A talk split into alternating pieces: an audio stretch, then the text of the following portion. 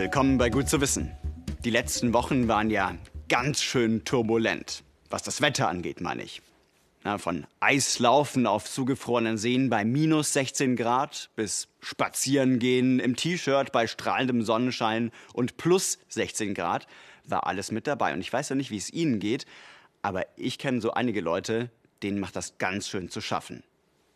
Gelenkschmerzen, Kopfschmerzen, schlechter Schlaf, Abgeschlagenheit, alles wegen dieser Wetterumschwünge. Etwa die Hälfte aller Deutschen sagt, sie sei wetterfühlig. Bei der Wetterfühligkeit geht es nicht um das Frieren oder Schwitzen, sondern es geht um die Anpassung an Veränderungen von bestimmten meteorologischen Bedingungen. Das heißt, es gibt bei ganz bestimmten Wettersituationen Menschen, die Beschwerden haben und Menschen, die schon an etwas leiden, ihre Leiden verstärkt sind. Aber wann spüren wir Menschen das Wetter in den Knochen? Forscher haben das tatsächlich untersucht und herausgefunden, vor allem bei Tiefdruckwetterlagen, ne, also bei niedrigen Temperaturen, Sturm, Wind, Gewitter und bei starken Wetterschwankungen, also wenn sich Temperatur und Luftfeuchtigkeit schnell und stark ändern. Besonders gut geht es uns wiederum bei stabilen Hochdruckwetterlagen. Klar, bei milden Temperaturen und Sonnenschein. Wir Menschen sind also ein Spielball des Wetters. Oder etwa doch nicht? Denn tatsächlich kann man was tun gegen Wetterbeschwerden. Gliederschmerzen bei Gewitter, Kopfweh bei Föhn, Gelenkschmerzen bei Minustemperaturen. Die Ursachen dafür sind erstaunlich einfach. Und zwar liegt es daran, dass wir so viel Indoor leben. Wir sind nicht mehr genug draußen, haben nicht mehr genug Kontakt mit dem Wetter. Und das heißt einerseits, dass äh, man zu wenig ausdauermäßig trainiert ist, aber vor allem, dass das Thermoregulationssystem, das ist das Wärmeregulationssystem des menschlichen Körpers, nicht richtig trainiert ist und vor allem nicht auf thermische Veränderungen entsprechend reagieren kann. Die beste Medizin gegen Wetterfühligkeit ist deshalb Abhärtung. Zum Beispiel ein ganz super Beispiel ist viel an der frischen Luft rausgehen, viel äh, Bewegung oder auch den Körper nochmal trainieren durch Kneippbäder oder auch warm und kalt duschen, um entsprechend dann äh, den Kreislauf wieder in Gang zu bringen. Also bei mir, wenn ich an einem Tag nicht kalt duschen kann, dann gnade meinen Mitarbeitern. Um sich vorab aufs Wetter einzustellen, gibt der Deutsche Wetterdienst neben den klassischen Vorhersagen auch eine Bio-Wetterkarte raus. Grün und Blau heißt da geht's den meisten Menschen gut. Gelb und Rot heißt, Wetterfühlige könnten da Beschwerden spüren. Also, wenn Sie sich bei turbulentem Wetter unwohl fühlen, dann ist das keine Einbildung. Besser wird's, wenn man regelmäßig rausgeht. Essen Sie noch Fleisch? Also ich schon, zumindest manchmal. Dabei weiß ich sehr wohl, dass es gute Argumente gegen Fleischkonsum gibt. Aber ganz ehrlich, ich habe bisher einfach noch kein Ersatzprodukt gefunden, was einigermaßen an das Originalfleisch rankommt. Schauen Sie mal, das hier ist echtes Fleisch mit echten Zellen, echten Fasern, aber aus dem Labor. Das sind tierische Zellen, die nie als Tier gelebt haben. Klingt nach Zukunftsmusik? Tja, diese Chicken Nuggets aus der Retorte gibt es jetzt schon in einem Restaurant in Singapur zu essen. Und wer weiß, vielleicht gibt es das Laborfleisch ja auch schon bald bei uns im Supermarkt. Sieht so also die Zukunft aus? Das Problem ist unser Fleischkonsum. Es ist so günstig, dass wir es uns jeden Tag leisten können. Den Preis dafür, den zahlen erst einmal andere.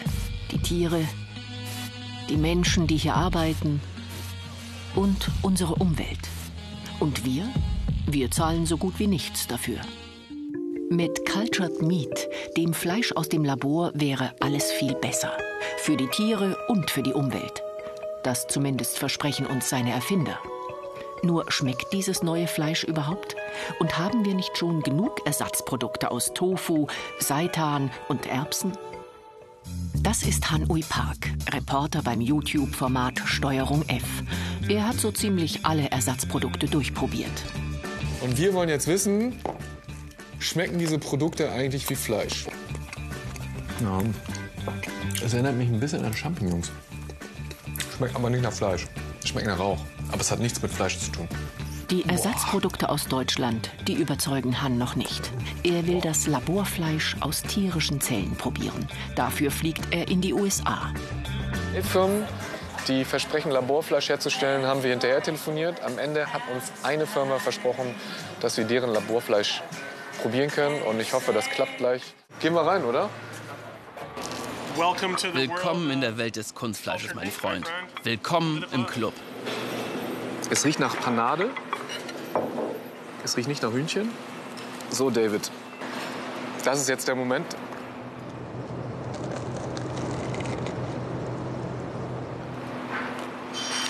Schmeckt nach Hähnchenfleisch. Weil es Hähnchenfleisch ist. Die Idee, nur die Hühnerbrust zu züchten, statt das ganze Huhn drumrum, die ist gar nicht so neu. Winston Churchill schrieb davon schon 1931. Es ist doch absurd, ein ganzes Huhn aufzuziehen, um dann nur Brust oder Flügel zu essen. Eines Tages werden wir stattdessen in einer Nährlösung nur noch die Teile züchten, die wir auch essen. Bis zur ersten Zulassung hat es aber gedauert. Bis heute. Denn zwischen Tier und Labor gibt es einen großen Unterschied. Wenn ein Tier geschlachtet wird, sterben auch all seine Zellen. Für neues Fleisch kommt einfach ein neues Tier auf die Welt. Für Fleisch aus dem Labor aber braucht man am besten solche Zellen, die niemals alt werden. Stammzellen. Wir arbeiten im Moment tatsächlich mit Zellen, die wir direkt aus äh, Schlachtgewebe isolieren. Das sind sogenannte adulte Stammzellen. Das ist sehr aufwendig, weil wir natürlich jede Woche neu unsere Gewebeproben ähm, abholen müssen beim Schlachthof und ist natürlich für eine Massenproduktion rein logistisch äh, wenig sinnvoll. Petra Kluger, Professorin an der Hochschule Reutlingen, will mit Fleisch aus dem Labor kein Geld verdienen, sondern es erstmal richtig erforschen. Ursprünglich arbeiten wir an der Züchtung von menschlichem Gewebe im Labor, beispielsweise als Alternative zum Tierversuch. Und das machen wir auch weiter, weil es auch sinnvoll ist. Allerdings haben wir zunehmend gemerkt, dass dieses Thema Fleisch aus dem Labor ein Thema der Zukunft ist, das wichtig ist, um zum Beispiel wirklich ähm, für das Klima was zu tun und hier echte Alternativen auch zum konventionellen Fleisch anzubieten. 60 Kilo Fleisch pro Jahr essen wir Deutsche im Schnitt. Auf das ganze Leben gerechnet sind das 30 Schweine, zwei Rinder, ein halbes Kalb, 20 Puten und 400 Hühner. Die Folgen Zivilisationskrankheiten wie Herzinfarkt, Schlaganfall und Diabetes. Obwohl wir diese Risiken kennen, essen wir weltweit heute dreimal so viel Fleisch wie noch vor 50 Jahren. Dabei brauchen wir gar nicht unbedingt Fleisch, um an Proteine ranzukommen. Sie stecken genauso in Hülsenfrüchten oder Nüssen. Aber statt selbst vor allem pflanzliche Proteine zu essen, packen wir die Tiere und ihr Fleisch noch dazwischen. Bis ein Rind so viel gefressen hat, dass es zum Steak taugt, dauert es Jahre. Dadurch müssen wir viel mehr Pflanzen anbauen, produzieren also auch viel mehr klimaschädliche Gase. Das liegt vor allem am Dünger, den wir dafür weltweit auf die Äcker kippen. 70 Prozent dieser Flächen nutzen und düngen wir allein für die Viehwirtschaft. Schließlich schlachten wir die Tiere und fliegen sie oft noch um die halbe Welt, bevor wir sie verspeisen. Wirklich ineffizient. Die Folgen für den Planeten, rund 14,5 Prozent der klimaschädlichen Gase hängen mit der weltweiten Fleischproduktion zusammen. Zum Vergleich, der gesamte Verkehr auf der Welt hat einen ähnlichen Anteil. Das klingt ja fast schon zu gut, um wahr zu sein. Dieses neue Fleisch aus dem Labor verbraucht bei der Herstellung sehr viel weniger Energie, Wasser und vor allem Fläche als die konventionelle Tierzucht. Es entstehen deutlich weniger klimaschädliche Gase. Und mit Fleisch aus dem Labor könnten wir eines Tages vielleicht sogar komplett wegkommen von der Massentierhaltung. Klingt alles ziemlich überzeugend, aber ginge es nicht doch noch viel einfacher? Na, die naheliegendste Lösung ist natürlich, wir werden alle Vegetarier, dann wäre schon mal sehr viel geholfen. Wenn wir sogar Veganer werden würden, wäre es wahrscheinlich noch besser für die Umwelt. Und da zeigt sich ja schon der Trend, dass ein gewisser Anteil der Bevölkerung sehr viel weniger Fleisch isst. Gleichzeitig gibt es durchaus auch in den USA und ähm, auch bei uns noch Menschen, die sehr gerne und sehr viel Fleisch essen. Aber was ist mit den Konsumenten der Zukunft? Haben die sich nicht eh schon längst gegen Fleisch entschieden?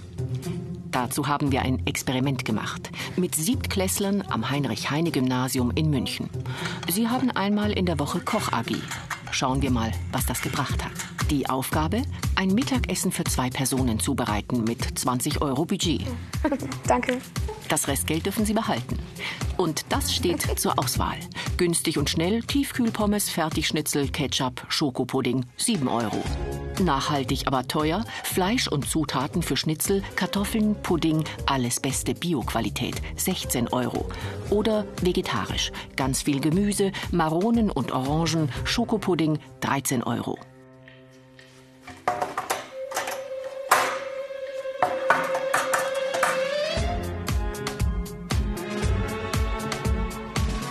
Vielleicht äh, hier, nicht ungut, äh, da, äh, Kopfsalat oder? Es riecht nach Futter für Tiere. Ich glaube, ich würde den kaufen. Ist auch, glaube ich, am wenigsten Aufwand. Also, das wäre es eigentlich schon mal nicht. Ich würde den hier nicht nehmen, dann den hier auch nicht, aber den hier. Also allgemein, weil ich ja kein Fleisch aus dem Supermarkt esse, würde ich wahrscheinlich das hier nehmen. Ich entscheide zwischen dem und dem.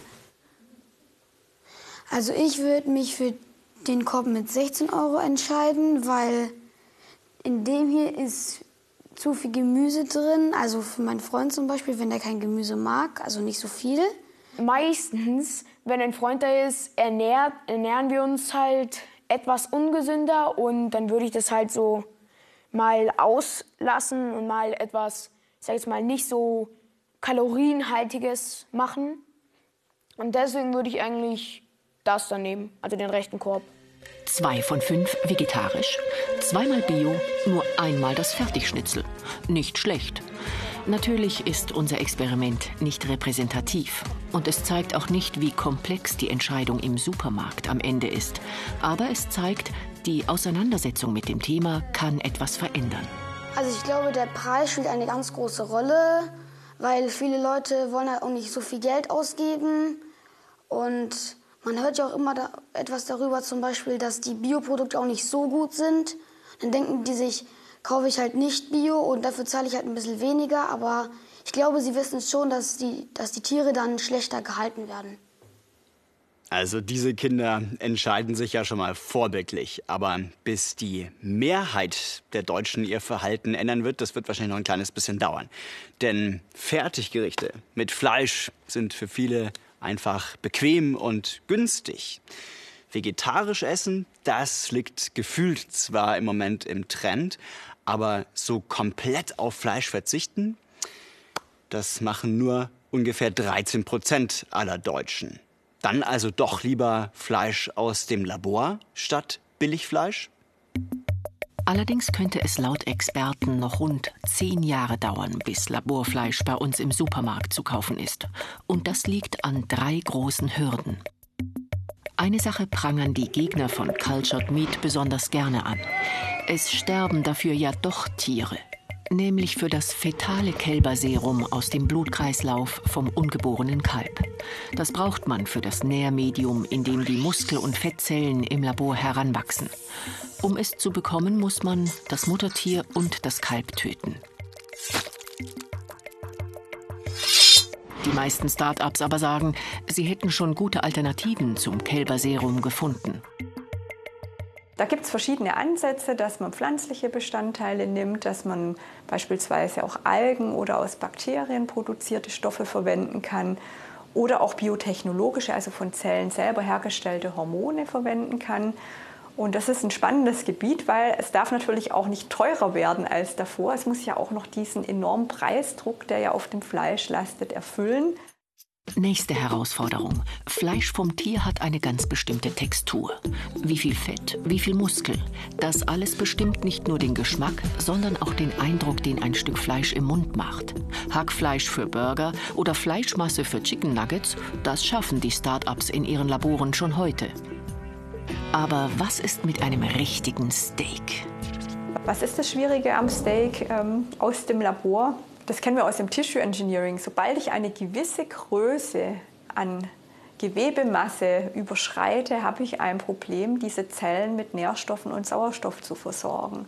Dafür haben wir im Körper ein ganz schlaues System, nämlich das Blutgefäßsystem.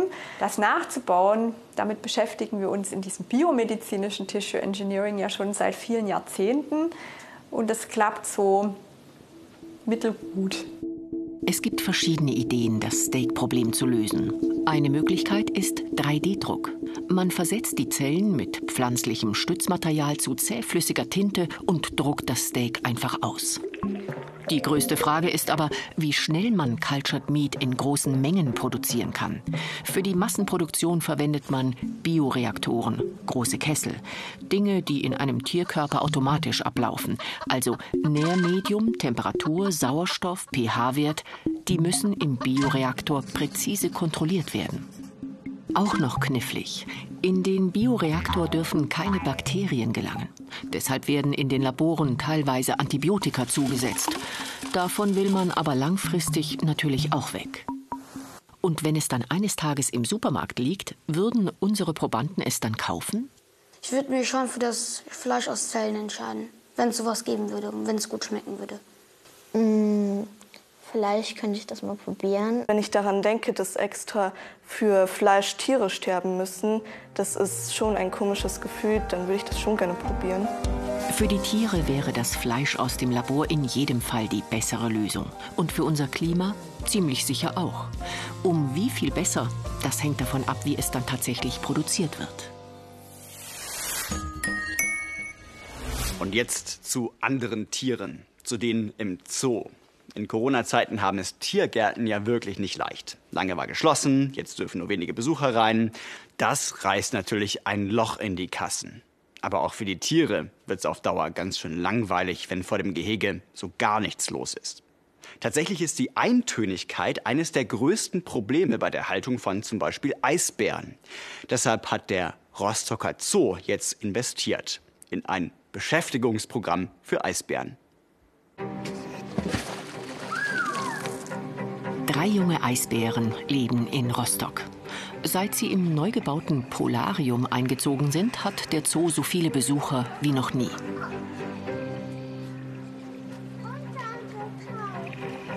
Die Menschen im Zoo mit Eisbären glücklich zu machen, ist leicht. Aber wie geht es den Bären? Hinter den Kulissen haben sie die Tiere immer genau im Blick. Antje Angeli ist als Kuratorin auch verantwortlich für das Tierwohl im Zoo, genau wie Pflegerin Anna Krasselt. Jetzt sind sie gerade auf der 2. Da sind die beiden Mädels, aber Aki ist gerade nicht zu sehen. Hm. Der wird sich sicherlich da unten hingelegt haben. Die Anlage ist extra verwinkelt gebaut, damit sich die Tiere auch mal aus dem Weg gehen können. Da ist er gerade. Da das Gehege in Rostock gehört zu den größten in Europa. Doch die Weite der Arktis ist auch hier nur aufgemalt. In freier Natur legen Eisbären auf Robbenfang hunderte Kilometer zurück. Das können wir hier alles nicht darstellen. Und nun muss man natürlich gucken, wie kann man den Eisbären trotzdem auch in einem Zoo artgerecht halten. Und das stellt uns vor eine ganz besondere Herausforderung. Die Bären brauchen Beschäftigung keine Fütterung vor Publikum. Die ist abgeschafft. Jede Art von Routine soll für die Tiere vermieden werden. Und die Bären sollen sich ihr Futter verdienen. Anna Krasselt und Matthias Petzold legen Honig und Erdnüsse aus. Mit Ei. Kein Ersatz für die Robbenjagd, aber was zu tun. Langeweile kann für alle Zootiere ein Problem werden. Bei Eisbären führt sie schnell zu sichtbaren Verhaltensauffälligkeiten. Auch das Rostocker Eisbärmännchen Akjak zeigt an manchen Tagen Verhalten, das in der Natur nicht vorkommt. Heute ist so einer. Das immer gleiche Hin- und Herlaufen an der Beckenkante ist eine sogenannte Stereotypie. Auch wenn das natürlich jetzt durchaus unerwünscht ist von uns, ist es auch eine Tatsache, dass es da zwei verschiedene äh, Typenstereotypien gibt. Also es gibt einmal eine ziemlich entspannte, das heißt die Tiere laufen dann vielleicht bloß mal für fünf Minuten oder äh, ähnliches wirklich mal ein bisschen hin und her und haben die Augen so manchmal so halb zu, sind völlig entspannt und es gibt, es gibt äh, Stressstereotypien. Ähm, und das ist natürlich eine, eine furchtbare Geschichte, weil da weiß man, dass irgendwas nicht stimmt. Was ist es bei Akjak? Los, komm mal mit, Großer, komm. Aki, komm mal her. Er lässt sich noch leicht ablenken. Durch Spielzeug oder Futter. Bei einer echten Stressstereotypie lassen sich die Eisbären kaum noch aus den immer gleichen Bewegungen reißen. Früher gab es sowas häufiger. Also ich kenne es auch als Kind tatsächlich auch, auch hier aus dem Zoo noch. Dass äh, die Tiere dann da stehen und mit dem Kopf hin und her wackeln, weil sie einfach komplett gestresst sind. Weil sie einfach in einer großen Truppe leben müssen, in der sie nicht leben wollen. In den 1970er Jahren war man in den Zoos noch stolz auf Masse. In der Rostocker Bärenburg wurden zeitweise bis zu 14 Bären gezeigt. Die Tiere waren deshalb oft aggressiv, denn in der Arktis sind Eisbären Einzelgänger, die nur zur Paarung oder bei sehr gutem Nahrungsangebot zusammenkommen. Heute haben die Rostocker Bären viel mehr Platz als früher. Dass sie trotzdem nicht immer so entspannt sind, ist ein Problem, gegen das die Pflegerinnen und Pfleger jeden Tag anarbeiten. Bisher fehlt eine eindeutige Antwort darauf, warum Eisbären in Zoos Stereotypien ausbilden können. Klar scheint, Beschäftigung beugt vor. Anna, kommst du? Ja, ich komm.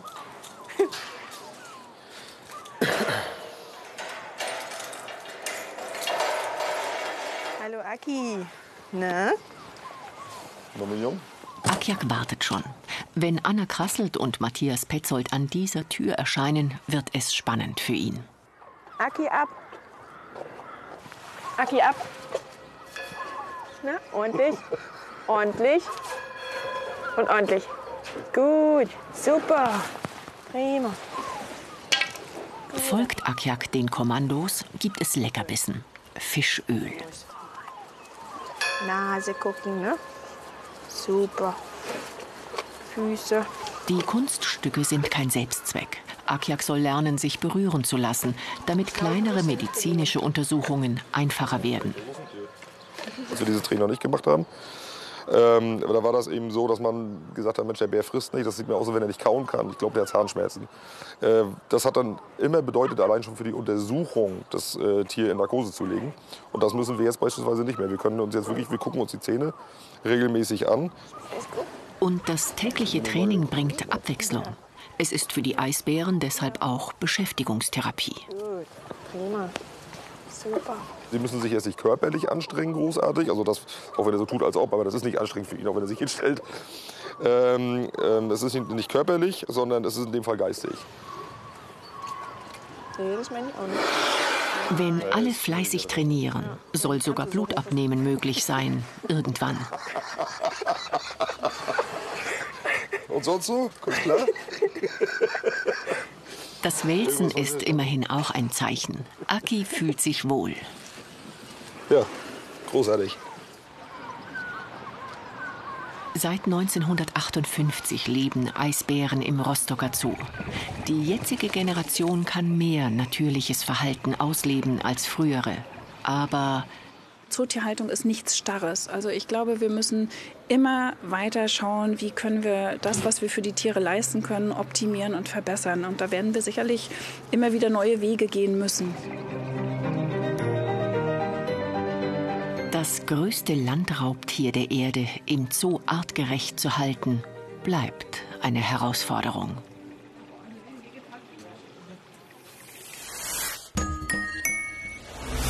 Können Sie sich an diese Bilder hier erinnern? Der erste richtig große weltweite Klimastreik. Viele Schülerinnen und Schüler sind zusammengekommen, aber auch viele Erwachsene, um der Politik zu zeigen, so kann es einfach nicht weitergehen. Organisiert von der Klimabewegung Fridays for Future. Das war am 15. März 2019. Und wir wollten mal wissen, wie sieht es denn aus nach zwei Jahren Fridays for Future in Deutschland? Was haben diese Proteste wirklich gebracht? Meine Kollegin Ilka Knigge hat die Bewegung mal genauer unter die Lupe genommen.